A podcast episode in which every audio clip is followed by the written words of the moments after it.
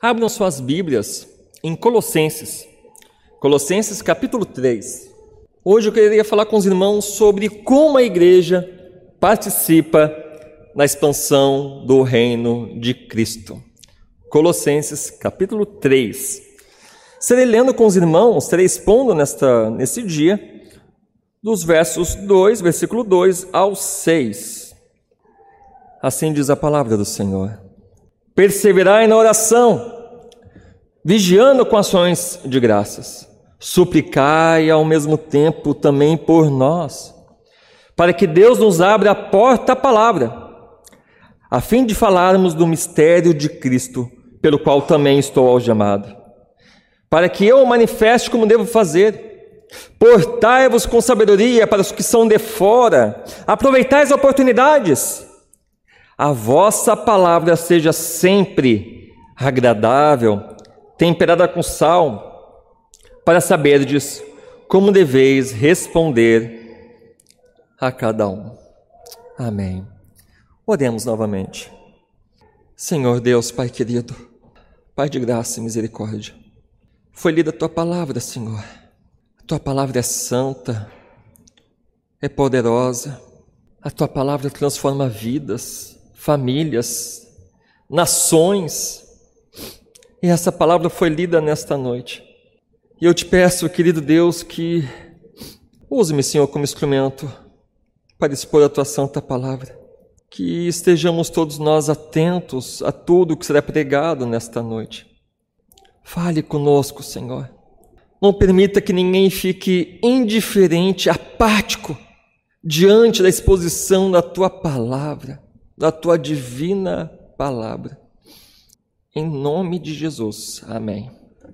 Meus irmãos, antes de expor o texto, creio que seja muito importante olharmos o contexto no qual foi escrita essa carta, para podermos extrair o melhor que ela tem para nos oferecer.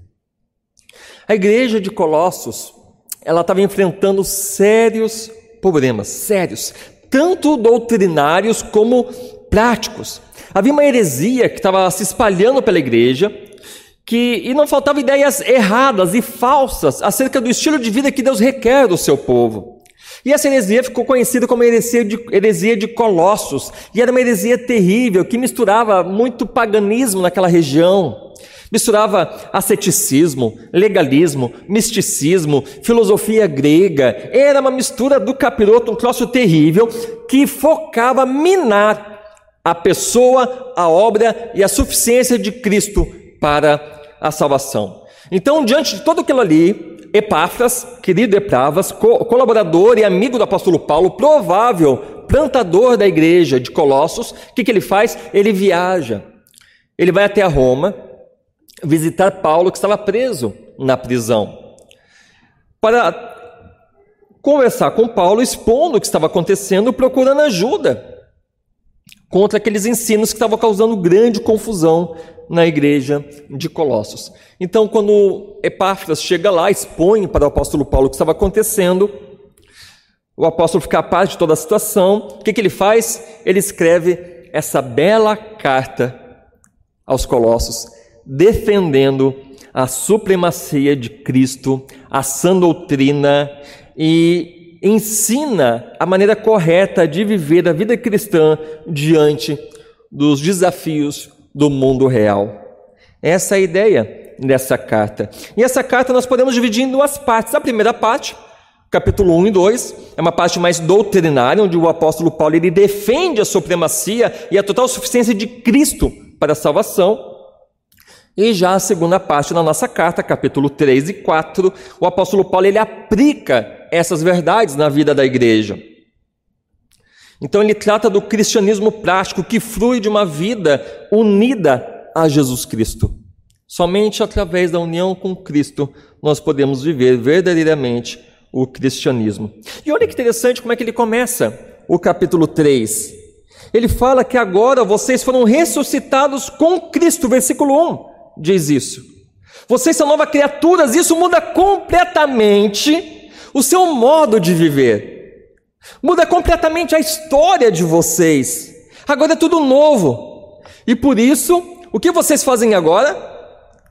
Como é que, o que, que ele diz aqui? O que, que ele nos fala no versículo 1? Qual é o foco agora? Agora vocês buscam as coisas do alto. O coração não está preso nas coisas dessa terra. O seu tesouro está em outro lugar. Está nas coisas do alto. O seu coração não está mais agarrado nas coisas dessa terra. Vocês agora estão deslumbrando algo muito maior, algo eterno. E por causa disso, como nos diz o versículo 16, a palavra de Deus agora habita ricamente em seus corações. E essa palavra dirige a vida de vocês, dirige o relacionamento de vocês. Por isso que ele fala lá no versículo 18 ao capítulo 4, versículo 1, que esta palavra, que esta união com Cristo permeia agora todos os seus relacionamentos patrão, empregado, cônjuge, filhos, amigos, pessoas do mundo. Agora, através de Cristo, tudo isso permeia os seus relacionamentos. Agora é tudo, tudo, tudo diferente, porque agora Cristo habita ricamente no coração de vocês. E depois de tratar sobre isso, nós vemos aqui no final do capítulo 3, ele fala sobre os deveres da família. Como tem que ser o esposo, como tem que ser a esposa, sempre servindo ao Senhor com alegria, como nos mostra o versículo 24. Fazei tudo com todo o teu coração, como se fosse para o Senhor e não para homens, e dá várias lições aqui. E quando ele está quase terminando a sua carta, aqui no nosso capítulo 4, ele traz algumas instruções muito ricas.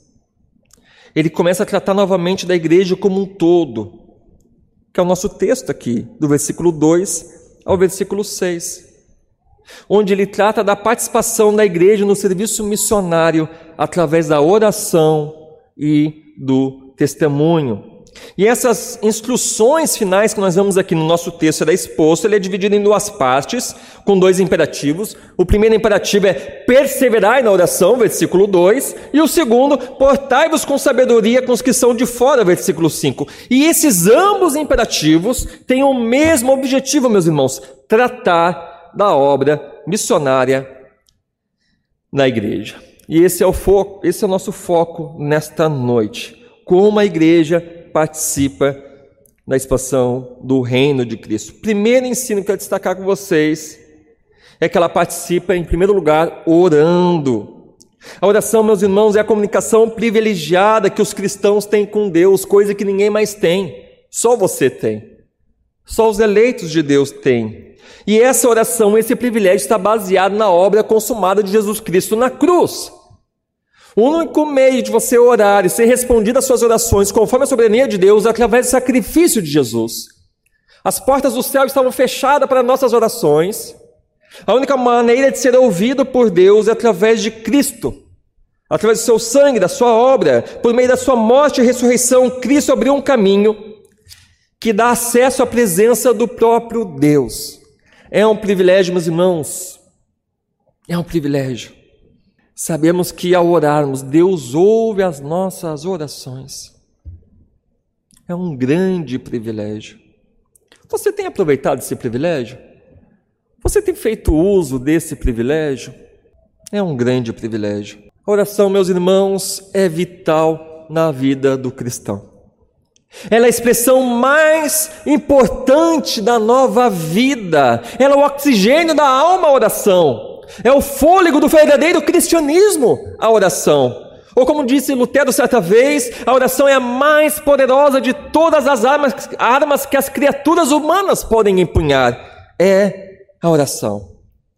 E não tem tragédia maior na vida do cristão do que quando ele negligencia a oração, a sua vida de oração. Que os teus muitos afazeres, meu irmão, não te faça descuidar-se da sua vida devocional. É tão triste quando vemos irmãos se desviando na fé, famílias sendo arruinadas e tantas outras desgraças. E normalmente, quando conversamos com as pessoas, elas falam: Eu não tenho orado, eu não tenho buscado a presença de Deus, Eu não tenho tido um momento devocional com Deus. No momento da aflição, no momento do desespero, no momento da angústia, há duas possibilidades: orar ou não orar. Infelizmente, o inimigo ele força você a não orar. Ele tenta tirar a tua alegria, a tua força, a tua esperança em Deus. Não escuta a voz do diabo. Se a coisa está ruim, meu irmão, ore. É a melhor coisa que você pode fazer. Se a coisa está boa, ore também. Não negligencia a tua vida de oração. Não vá por esse caminho, porque a ruína é certa. É muito certa. Talvez alguém possa estar pensando aqui, é, mas eu não tenho orado muito, a minha vida está muito boa. Você está totalmente enganado. Sonde o seu coração, sonde a tua mente, sonde os seus desejos. Os seus desejos continuam puros como eram antigamente, quando você tinha uma vida de oração? O seu, o seu foco, os seus objetivos continuam para a glória de Deus, como era quando você tinha uma vida de oração? Os teus relacionamentos continuam sadios, como eram antes, quando você tinha uma vida de oração? Você pode estar prosperando em muitas áreas da sua vida sem ter uma vida de oração, mas pode ter certeza que o teu relacionamento com Deus está muito ruim. Não negligencie a vida de oração. Um dos maiores privilégios que nós temos como filho de Deus é a honra de podermos conversar com Ele em oração, expondo as nossas necessidades, as nossas dificuldades, clamando por socorro, reconhecendo que somos totalmente dependentes dEle. Quando você não ora, ou ora pouco, você está dizendo de forma consciente ou inconsciente de que não precisa de Deus. Eu consigo resolver as coisas. Eu dou conta do recado. Isso não é verdade. A maior demonstração de dependência de Deus é joelho no chão, orando. E Paulo, aqui no versículo 2, nos destaca como devemos orar. Em primeiro lugar, devemos orar com perseverança. Uma das marcas de uma igreja saudável é perseverança, nos mostra isso lá em Atos 2,42. A igreja crescia saudável, crescia de maneira bíblica ao perseverar no quê? Na doutrina, na comunhão e na oração. Esse é o tripé fundamental para o sucesso espiritual de uma igreja, de um homem, de uma mulher, de uma família. No momento que você negligencia uma dessas coisas, você vai cair. Normalmente começa pela oração. A primeira perninha do tripé é cortar a oração. Vai ficar perseverando na doutrina e na comunhão. Daqui a pouco, sabe que é a segunda? Normalmente é a comunhão. Para de vir na igreja, vem pouco, ou o culto termina, o cara some, foge. O cara consegue chegar na porta primeiro que eu, o cara some. Não sei se é nós que estamos com lepra ou a pessoa está com lepra. A pessoa some, não quer comer com ninguém. A terceira doutrina, você já não consegue mais ficar firme na palavra de Deus. Porque não há mais comunhão, não há mais oração. Nós devemos ser firmes, perseverar na doutrina, na comunhão e na oração. É fundamental. Você não conseguirá ficar em pé sem buscar a presença de Deus, sem andar com os irmãos na fé e sem se aprofundar na, nas Escrituras. É fundamental. O apóstolo conhecia muito bem, meus irmãos, o benefício da oração perseverante, por isso que ele dá essa ordem aqui: perseverar na oração. Essa ordem, meus irmãos, não quer dizer que nós devemos andar para um lado para o outro, murmurando orações o, o dia todo. Não. Mas antes significa que devemos estar em comunhão constante com Deus, de modo que a oração seja algo tão normal para nós como a própria respiração. Oração deve ter um lugar central em nossa comunhão com o Senhor. É importante destacar aqui, meus irmãos, que a intenção da oração perseverante não é, é, é vencer a resistência de Deus. Isso não existe mas entender pela oração perseverante a sabedoria divina quanto ao meio e ao tempo da resposta à nossa oração. Deus não dá nada para os seus filhos com má vontade, Ele não é assim. Ele tem prazer em abençoar os seus filhos, Ele quer ajudar os seus filhos a glorificar o seu nome, porém, Ele sabe melhor do que nós quando e como dar a resposta. Por isso, a perseverança na oração demonstra a confiança de que Deus é a nossa única esperança. e que Ele agirá da melhor maneira, no tempo oportuno, para responder às nossas súplicas persistentes. Isso é oração perseverante, é descansar em Deus, é orar até o fim, esperando em Deus a resposta dele. E o apóstolo Paulo nos mostra aqui que além de perseverar na oração, é fundamental o quê? Orar com vigilância. A palavra vigiar, meus irmãos, significa literalmente manter-se acordado, sugerindo um estado de alerta espiritual constante. O apóstolo Paulo está tratando aqui de duas coisas. Duas coisas está falando aqui que você deve, deve vigiar. Primeira coisa, Jesus vai voltar. Era uma coisa que estava falando lá na heresia dos Colossenses, distorcendo a segunda vinda de Jesus. E ele fala: vigia, em oração, Jesus vai voltar. Te prepara. Hoje ele está mais perto do que ontem. Só que há pessoas que vivem como se Jesus nunca fosse voltar. A segunda coisa que ele destaca aqui é essa combinação de vigiar e orar. O que, que nos lembra isso?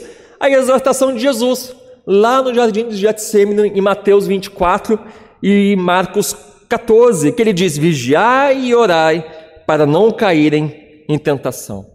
Então vigie, Jesus está voltando. Segunda coisa, vigie para não cair em tentação. Essa verdade também é destacada aqui pelo apóstolo Paulo. Mantenham-se firmes na verdade do Evangelho. Orem. Cuidado para não cair nas tentações dos falsos mestres.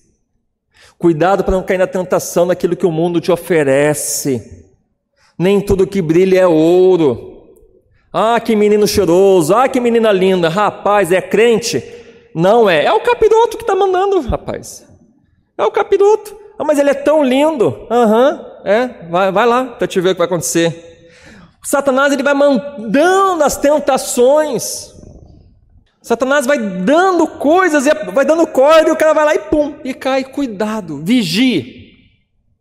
Fica atento. A oração vigilante, meus irmãos, precisa tornar-se um estilo de vida e não um evento esporádico. Às vezes o negócio fica apertado. Não, não, eu tenho que vigiar mais, né? Tem gente que se antena que tem que vigiar mais é quando já está quase na boca do leão, na boca do diabo. Nossa, eu tenho que vigiar mais. Rapaz, não é no momento crítico que você tem que vigiar e orar mais, mas tem que ser um estilo de vida. Não brinque com o pecado, não brinque com a tentação. Não faça isso tem que ser um estilo de vida. Se isso não for uma realidade na sua vida, você infelizmente tem uma presa fácil para Satanás. Se é que já não foi. Se é que você já não foi. Cuidado. Satanás usará todas as suas armas para nos afastar da oração, para tornar nossa oração fria, mecânica, sem vida. Cuidado. Vigia.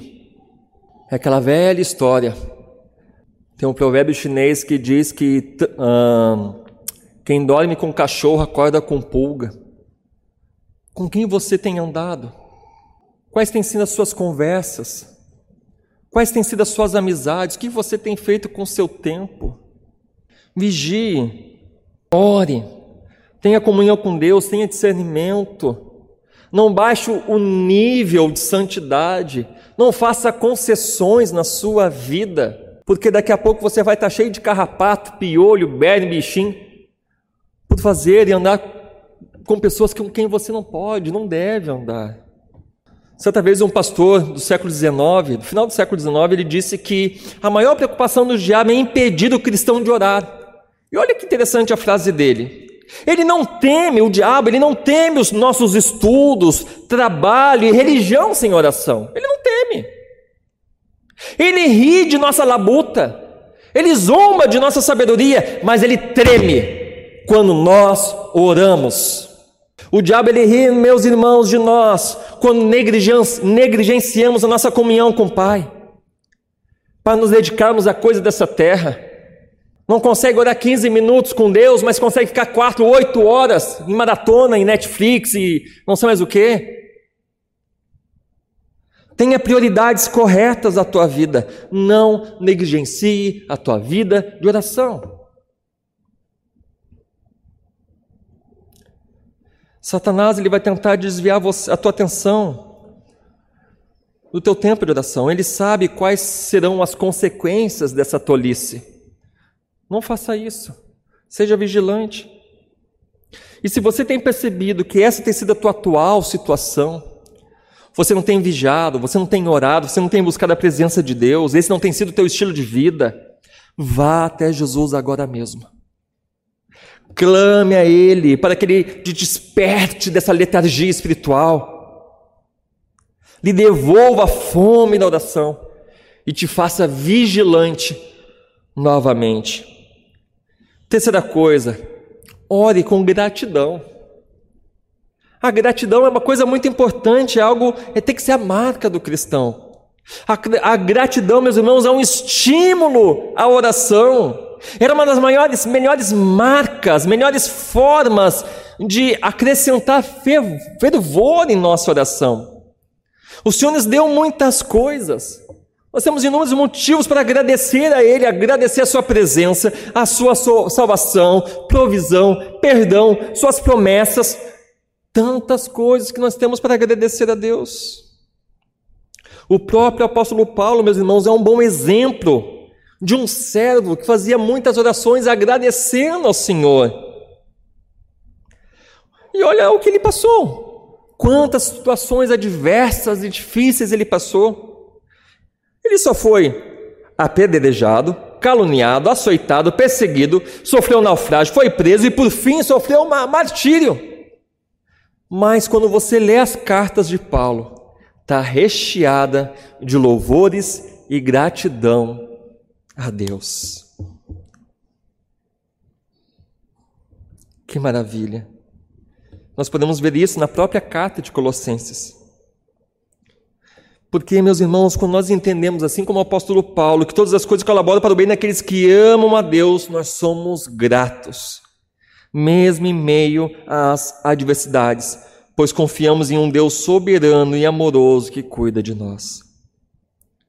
Assim como uma vida de oração deve ser um hábito do cristão, assim também tem que ser a gratidão. Seja sempre grato. E olha só, aqui no versículo 3, olha que interessante. Paulo ele começa a sua ele começa, ele faz uma súplica aqui. O que, que ele diz ali? Ele diz ali: suplicai. Ele faz um pedido que parte do fundo do seu coração. Esse suplicar aqui tem uma intensidade muito grande, ele está ele tá rasgando, abrindo o seu coração diante da igreja de Colossos, está fazendo uma grande súplica, ele está se colocando numa posição de um homem que tem uma extrema necessidade, carência.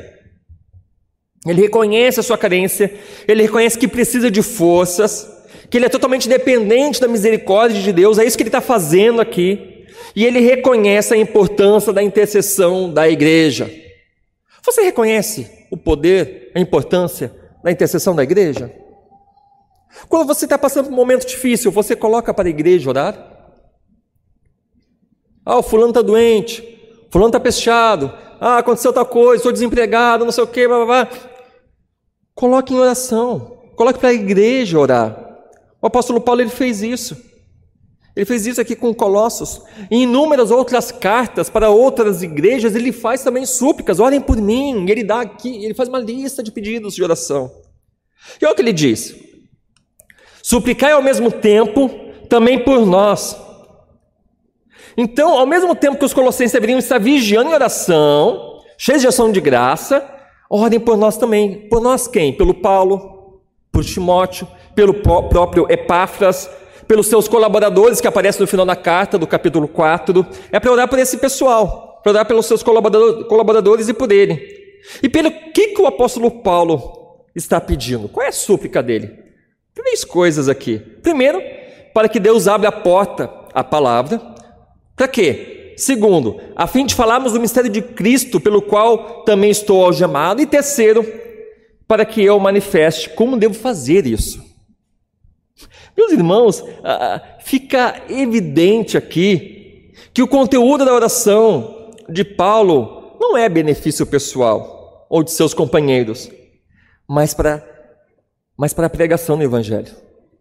Paulo não pede liberdade para si mesmo, mas ele pede que a palavra seja liberta.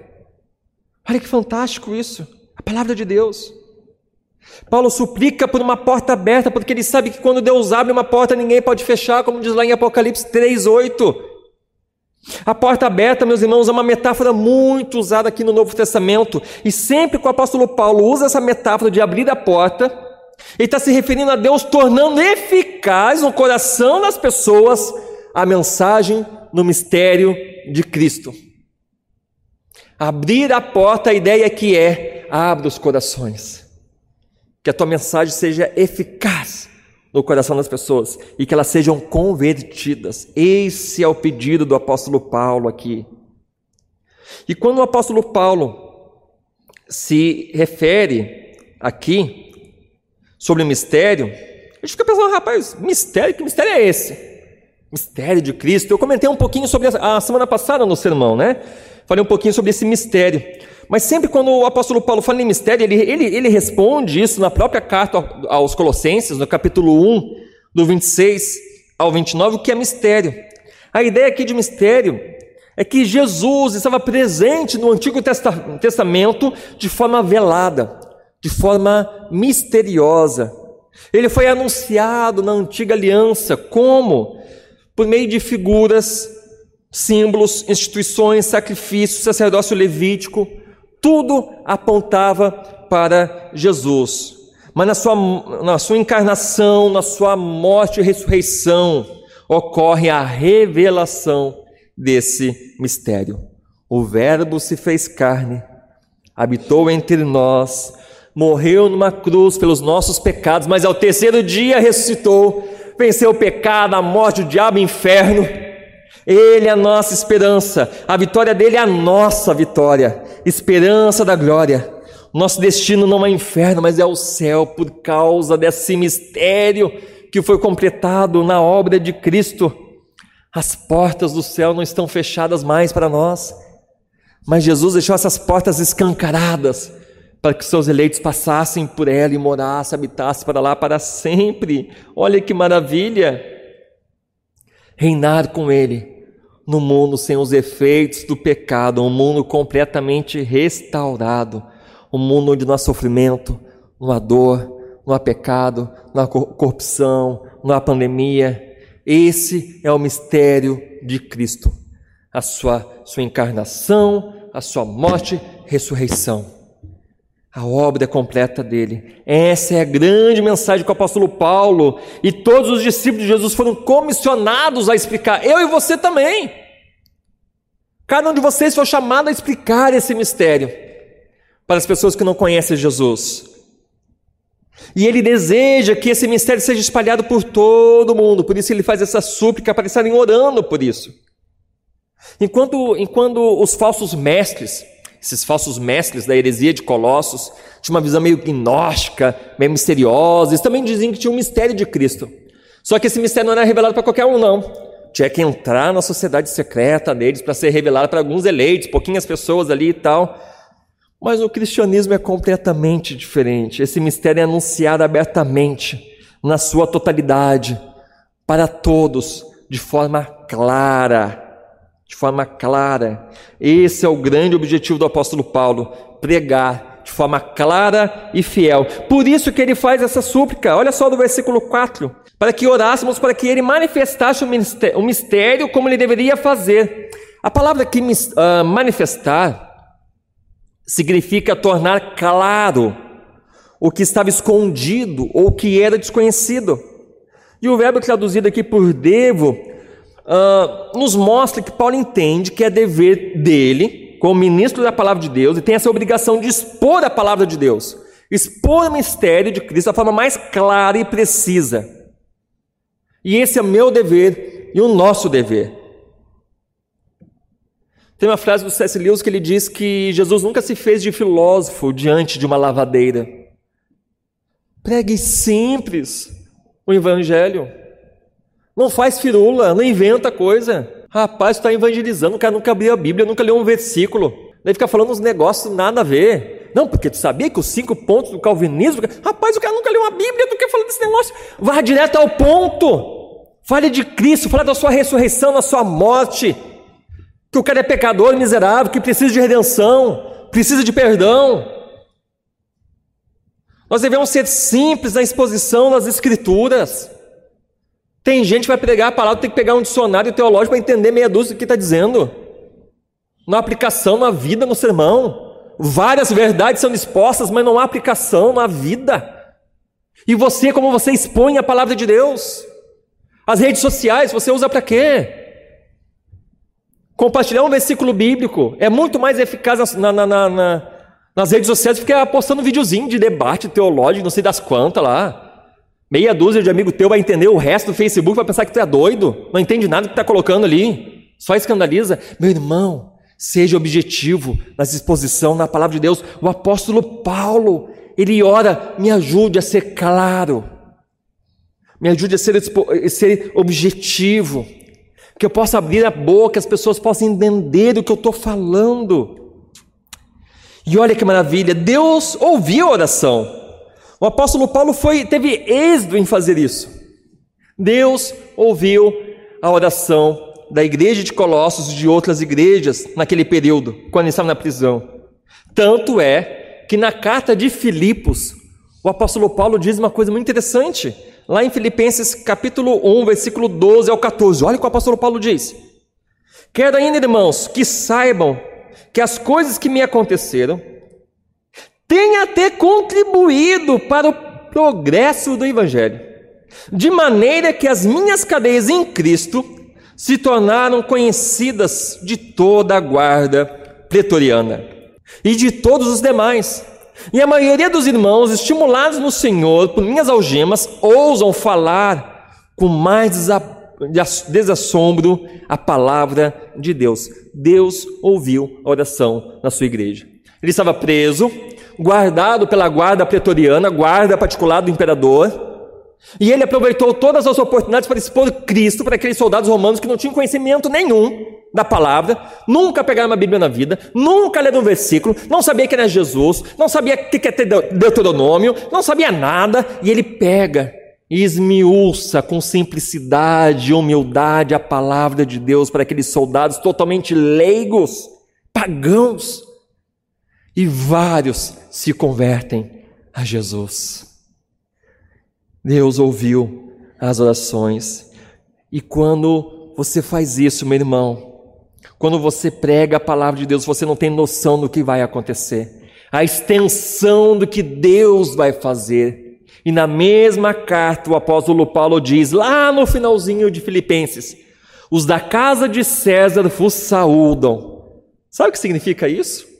Que aquela pregação lá na prisão, na masmorra, lá no escuro, no, no úmido, que ele pregou lá para a guarda pretoriana, foi parar no palácio imperial. Familiares do imperador Nero foram convertidos a Cristo. Nobres foram convertidos a Cristo através de uma pregação que começou na prisão. Você tem noção disso? Do que Deus pode fazer com a tua vida? Você pregar para alguém hoje, essa mensagem acabar parando lá no outro lado do mundo, uma corrente de conversões, através de uma pregação. Tudo isso, meus irmãos, é fruto de orações atendidas por Deus. Nada pode prender a palavra de Deus. Deveria ter sido muito interessante, deveria ser algo incrível. Você ver um preso explicando para um soldado aonde encontrar liberdade. foi o que o apóstolo Paulo fez com aqueles soldados, com aqueles soldados. Deveria ter sido algo fantástico. E esse é o poder da pregação da palavra. Quando Deus abre a porta, meu irmão, você não tem ideia do que vai acontecer. A palavra vai longe. Portanto, seja ousado. Aproveite também todas as oportunidades. Pregue a palavra de Deus com clareza, com amor, com sabedoria. Aí eu pergunto para ti nessa noite: Tu tens orado para que as portas sejam abertas para a expansão do reino de Deus? Tem lugares, meus irmãos, de difícil acesso ao Evangelho. Rio Grande do Sul é um campo missionário, mas há lugares, meus irmãos, no Oriente Médio, na janela 1040, onde o número de crentes é ínfimo. E além disso, é uma grande perseguição religiosa. Há crentes que não conseguem um emprego digno porque na sua carteira de entendidade está a sua religião. E quando ele vai conseguir um emprego, nega um emprego para ele, porque ele é crente. Há vilarejos onde os tratores para, passaram por cima das casas de nossos irmãos, vocês não têm onde morar, são refugiados. Você tem que orar para que a porta do Evangelho chegue até lá, para que Deus mude essa realidade desses povos, desses nossos irmãos que habitam nessas regiões, para que Deus sustente a igreja, a igreja perseguida, os missionários que lá estão, tão carentes da palavra de Deus. Outra coisa, meus irmãos, não esqueçam: quem abre a porta é Deus. É Deus. Por isso, não desanime.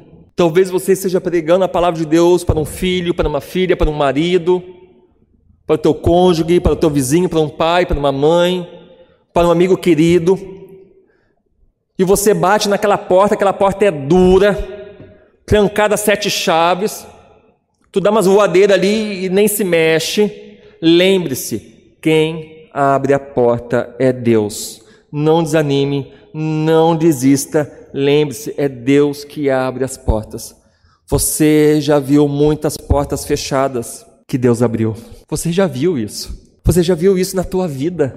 Você já viu isso na família de outras pessoas. Você já viu isso na igreja aqui. E por que, que Deus não pode fazer isso também? Pelo que você tem orado. Ele pode fazer. Não desanime. Persevere na oração. Descanse na providência de Deus. Até este momento, meus irmãos, nós aprendemos que uma das maneiras de participarmos da expansão do reino de Deus é orando. E agora, aqui nos versículos 5 e 6, vemos alguns imperativos que o apóstolo Paulo usa aqui para exortar a igreja, os colossenses, a participarem ativamente do evangelho. No evangelismo, na pregação, na expansão do reino. Tem que orar? Tem. Mas não pode ficar só na oração. A oração nos leva à prática, meus irmãos. Ora, é, é antiga essa, né? Oração, né? Ação, né? Essa é a mais antiga que. Né? Mas é uma verdade. A oração nos leva à prática.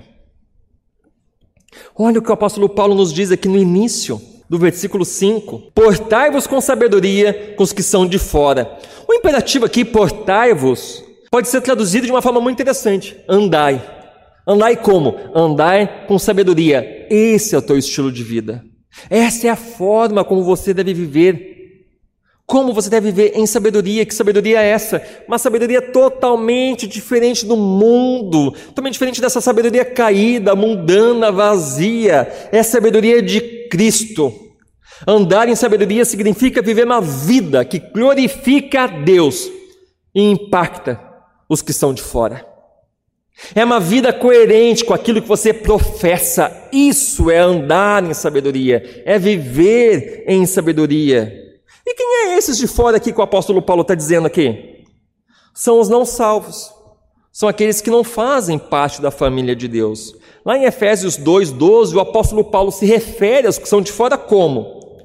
Como aqueles que estão sem Cristo, sem esperança, sem, sem Deus no mundo estranhos à aliança da promessa. Esses são os de fora. E meus irmãos, os de fora, aqueles que não são crentes, normalmente eles possuem uma visão distorcida do que é o cristianismo, do que é a fé cristã. Então, andar em sabedoria é muito importante. Para quê? Uma, um dos motivos é para desmistificar todas as visões equivocadas da fé cristã. É muito importante. Um bom exemplo que eu posso dar para vocês é o contexto aqui da igreja primitiva, primeiro e segundo século. Os romanos, principalmente, tinham uma visão muito distorcida que era o cristianismo. Então, os cristãos eram, eram caluniados, eram injuriados das mais diversas formas, tudo sem pé, sem cabeça. Por exemplo, uma das acusações dos romanos, os romanos eram muito religiosos. E uma das acusações dos romanos é que os cristãos eram ateus. Mas como assim ateu? Tá doido? É, ateu eu não vejo eles adorando imagens. Então é a visão dos romanos. Outra coisa, esses, esses crentes aí, esses, esses cristãos, são tudo depravado. Não, mas por quê? Sim, porque eles casam é, com as irmãs. Então olha a visão deles, porque você chama a pessoa de irmão, não, é irmão de carne, não, não, é uma forma de falar, rapaz. Uma vez eu passei por isso, eu achei muito engraçado. Ah, meu irmão, paz do Senhor, não sei o quê. Ele é teu irmão? Não, não. Tá, por que tu chamou ele de irmão? Não, ele é irmão da igreja. Ah, tá. Então os romanos não entendiam essa linguagem. Fala, rapaz, tudo entre irmãs, esses caras são tudo doido, né? Praticando incesto aqui, que absurdo. Outra coisa, os crentes, esses tal de crente aí, se reúne no domingo para comer o corpo e o sangue de pessoas. Rapaz, eles comem carne de gente. Não, é a Santa Ceia. Mas era o quê? Eles não conheciam como é que funcionava a igreja. Uma religião que estava começando, estava iniciando. Então, aquele evangeliquez, aquele, aquele, aquele, como é que o pessoal diz, né? O palavreado, palavreado crentez, os romanos não entendiam nada e ficava apavorado quando escutavam um crente falar. Mas eram o quê? Visões distorcidas do cristianismo. Os cristãos eram, eram pessoas estranhas para os romanos. Então, ao pouco foi se quebrando isso. Mas, meus irmãos, nos dias de hoje, muitas pessoas também têm uma visão distorcida do cristianismo.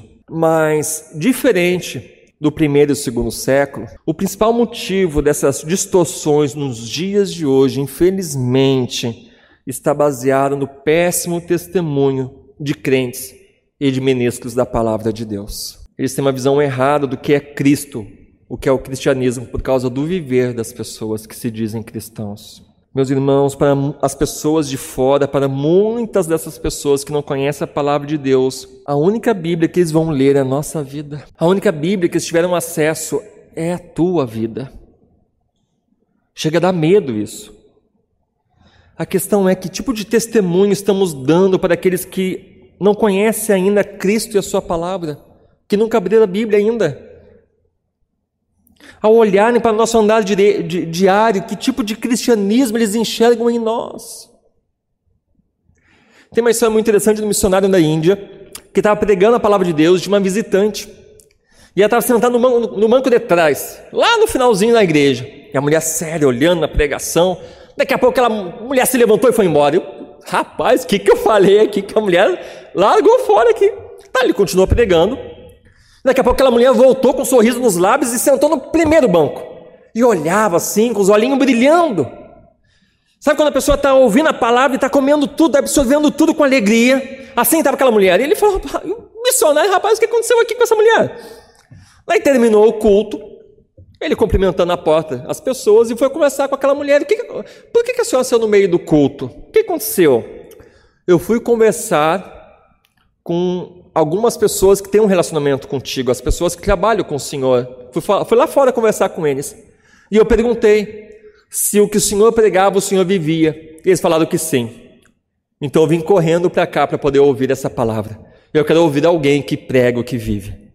Eu quero ser transformado por esse Jesus também. O nosso testemunho, meus irmãos, é muito importante para as pessoas que estão de fora. As pessoas estão observando para ver se a nossa mensagem é coerente com o nosso viver. E aqui no, na continuação do versículo 5 ele diz o que? Aproveitai todas as oportunidades, não perca as oportunidades para falar de Cristo. E sabe qual é um dos principais motivos pelo qual a igreja ela cresceu tanto no primeiro, segundo, terceiro século? Por causa do testemunho, eles aproveitavam as oportunidades. Meus irmãos, os crentes no, nos primeiros séculos, eles não faziam campanhas evangelísticas, não tinha tenda da salvação, não tinha redes sociais, não tinha dinheiro, era uma igreja pobre, perseguida. Como é que uma igreja, numa situação dessas, num contexto desse, cresceu tanto, tão rapidamente? Aonde eles estavam, ali estava a palavra de Deus sendo pregada. Eles pregavam no trabalho, era na padaria, era na rua, aonde eles estavam, a palavra de Deus era pregada. Foi feito um estudo há pouco tempo e não me surpreende nem um pouco. O método evangelístico mais eficaz para alcançar pessoas é o evangelismo pessoal. São relacionamentos intencionais. Muito mais eficiente do que entregar um folheto na rua para alguém que nunca viu a tua cara, é você fazer esse mesmo convite com quem convive contigo dia a dia, no teu trabalho, na faculdade, na escola, porque é um convite acompanhado de uma vida. Isso faz total diferença. Aqueles irmãos impactaram a sua geração porque eles pregavam Cristo e viviam o que pregavam. Que nós possamos ser assim. Não perca as oportunidades, meus irmãos, para falar de Jesus. Aproveite as oportunidades. Você tem aproveitado? Esteja alerta às oportunidades que o Senhor tem te dado. O Senhor não coloca pessoas no seu caminho por acaso. Nós cremos em um Deus soberano onde tudo tem um propósito essas pessoas que têm contato contigo no dia a dia precisam de Jesus, pregue a palavra de Deus, não perca as oportunidades que o próprio Deus está te dando. Talvez amanhã vai ser tarde. Lembre-se que as pessoas possuem uma alma eterna e um dia terão que prestar contas diante de Deus. O que você tem feito para essa pessoa conhecer Cristo como Salvador? Porque se não conhecer Cristo como Salvador agora, haverá um dia que eles irão conhecer Cristo como juiz. E uma das melhores formas de você demonstrar amor por alguém é levar essa pessoa até Cristo, pregando a palavra, compartilhando Cristo. Que possamos ter uma preocupação sincera com os que são de fora, com o destino na alma dessas pessoas, um desejo ardente de vê-los adorando a Deus, unidos a Cristo, custe o que custar. Tem irmãos nossos no Oriente Médio pagando um alto preço por fazer isso. Há irmãos que têm comunhão com Cristo, mas não conseguem ter comunhão com Cristo, sabendo que as pessoas que eles amam estão indo para o inferno. E eles colocam a sua cabeça a prêmio para poder anunciar Cristo para os seus parentes. E eles sabem que no momento que fala de Cristo para esses parentes, para os seus amigos, alguma das coisas pode acontecer se eles rejeitarem a Cristo é, primeiro, ser expulso de casa. Segundo, ser morto pelos seus próprios parentes. Perder o emprego, dificilmente vai arrumar um emprego de novo decente. Perder os seus bens e perder a própria vida. Mas são pessoas que estão dispostas a pagar esse preço porque entendem o valor de uma alma, uma alma criada à imagem de Deus que possamos ter essa mesma ousadia também. E aqui no versículo 6, aprendemos que as nossas palavras devem ser cheias de graça e sabor. Quando o apóstolo Paulo escreve isso, as vossas, a vossa palavra seja sempre agradável, temperada com sal, o apóstolo Paulo está falando que não é apenas o conteúdo que é importante, mas também a maneira de falar é muito importante para poder influenciar as pessoas de fora. A palavra traduzida aqui por agradável ou por graça nos mostra que não basta ter boa teologia, mas tem que saber ela comunicá-la com graça, amor, de forma contagiante, de forma encantadora. E como é que você tem falado de Cristo? Como é que você tem falado do teu Salvador? Que seja com graça, seja com sabedoria, com discernimento. E olha só o que o apóstolo Paulo faz aqui para reforçar ainda mais essa ideia. Ele usa uma metáfora muito forte aqui: temperado com sal sal que dá sabor à comida. Então nossas palavras não podem ser insípidas, mas cheias de sabor, apetitosa. Pois quando falamos de Cristo e do seu reino, as pessoas têm que querer ouvir mais, tem que deixar as pessoas com fome. Como é que você fala de Jesus? Quando, você fala de Cristo, você fala com teus olhos brilhando, tu fala com alegria, com empolgação. Às vezes, quando estão falando, a gente fala do nosso time que ganhou algum campeonato, alguma coisa assim, de algum filme, de alguma coisa que nós gostamos, nós falamos com tanta empolgação para as pessoas, e Cristo, teu Salvador, aquele que promete a vida eterna, aquele que morreu na cruz por você, aquele que deu a vida que você tem. Como é que você fala de Cristo para as pessoas? Tem gente que fala de Cristo, rapaz, dá até sono. Tem gente quando fala de Cristo, parece estar falando de uma coisa trivial, de uma coisa sem importância, sem valor. Qual é a tua religião? Ah, sou crente. Ah, então segue Jesus. É, eu sigo. Sabe, sabe que a pessoa que não quer muito assunto, só, só, só diz o básico? Não, não, eu sou crente. Aí, tá, o que, que é isso? E daí você fala com alegria, rapaz, a melhor coisa que tem. A melhor coisa que aconteceu na minha vida foi ser convertido por Cristo. Ele transformou meu viver, transformou minha família. Se você soubesse como era meu lar, rapaz, antes de conhecer Jesus, que casamento miserável que eu tinha, que vida podre que eu tinha coração sujo que era o meu, mas Cristo me mudou, me transformou. Ele é tudo para mim. E se você abraçar Cristo, meu amigo, você vai ver como é gostoso, como é bom, como é precioso, é a coisa mais melhor coisa para acontecer na vida de alguém. Como é que você fala de Jesus? Que seja com sabor, bem temperado, com alegria, de forma agradável. Agora não tem tragédia maior do que pessoas que falam de Cristo de forma destemperada, em vez de atrair, afasta. Em vez de criar pontes, levanta muros. Isso é muito triste. E um dos lugares que mais acontece isso, como eu já falei, é na rede social. Ah, eu estou defendendo a verdade. Tá nada, tá envergonhando o evangelho. Reforçando o estereótipo zoado que as pessoas têm de crente. Falando coisas que não faz sentido para as pessoas do mundo. Pregue Cristo. Pregue Jesus. Seja sábio. Que as pessoas possam perceber no teu tom de voz. Quando você está evangelizando, que o teu desejo não é ganhar um debate. O teu desejo não é mostrar um erro teológico, mostrar que a religião do miserável não vale muita coisa. Mas que a pessoa possa perceber nos seus olhos, no teu tom de voz, nas palavras que você escolhe, que o seu desejo é que ele abrace Cristo como Senhor e Salvador da sua vida, que você se importa com o destino na alma dessa pessoa. que o maior desejo que você tem é vê-lo no céu, adorando a Jesus junto contigo por toda a eternidade. Que a pessoa possa perceber isso no jeito que você fala, com humildade, com amor, com carinho. E por que devemos ser assim? No final do nosso texto diz: para que saibamos responder a cada um.